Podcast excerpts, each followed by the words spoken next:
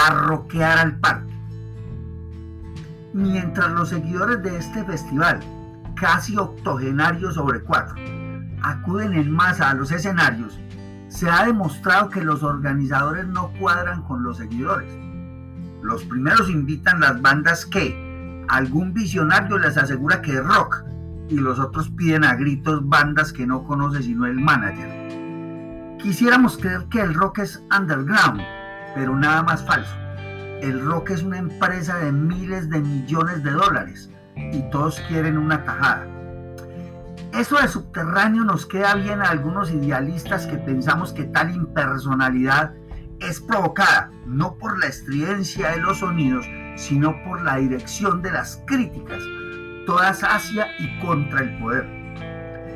Quisiéramos ver cada año un festival que trajera por gusto popular en los términos del rock, o que se cambie el nombre del festival a Tropical al Parque, Reggaetón al Parque, Soft Rock al Parque, o un nombre más acorde.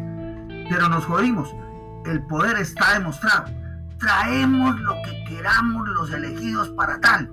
Habría que mirar quién los eligió y quiénes son, demostrando lo que queremos, nuestra sapiencia musical sobre los gustos del pueblo rockero o en su defecto imponiendo nuestra santa voluntad. En fin, el festival no está jodido porque la asistencia lo legitima ante las organizaciones gubernamentales y las protestas no muestran validez contra asistencia y comportamiento.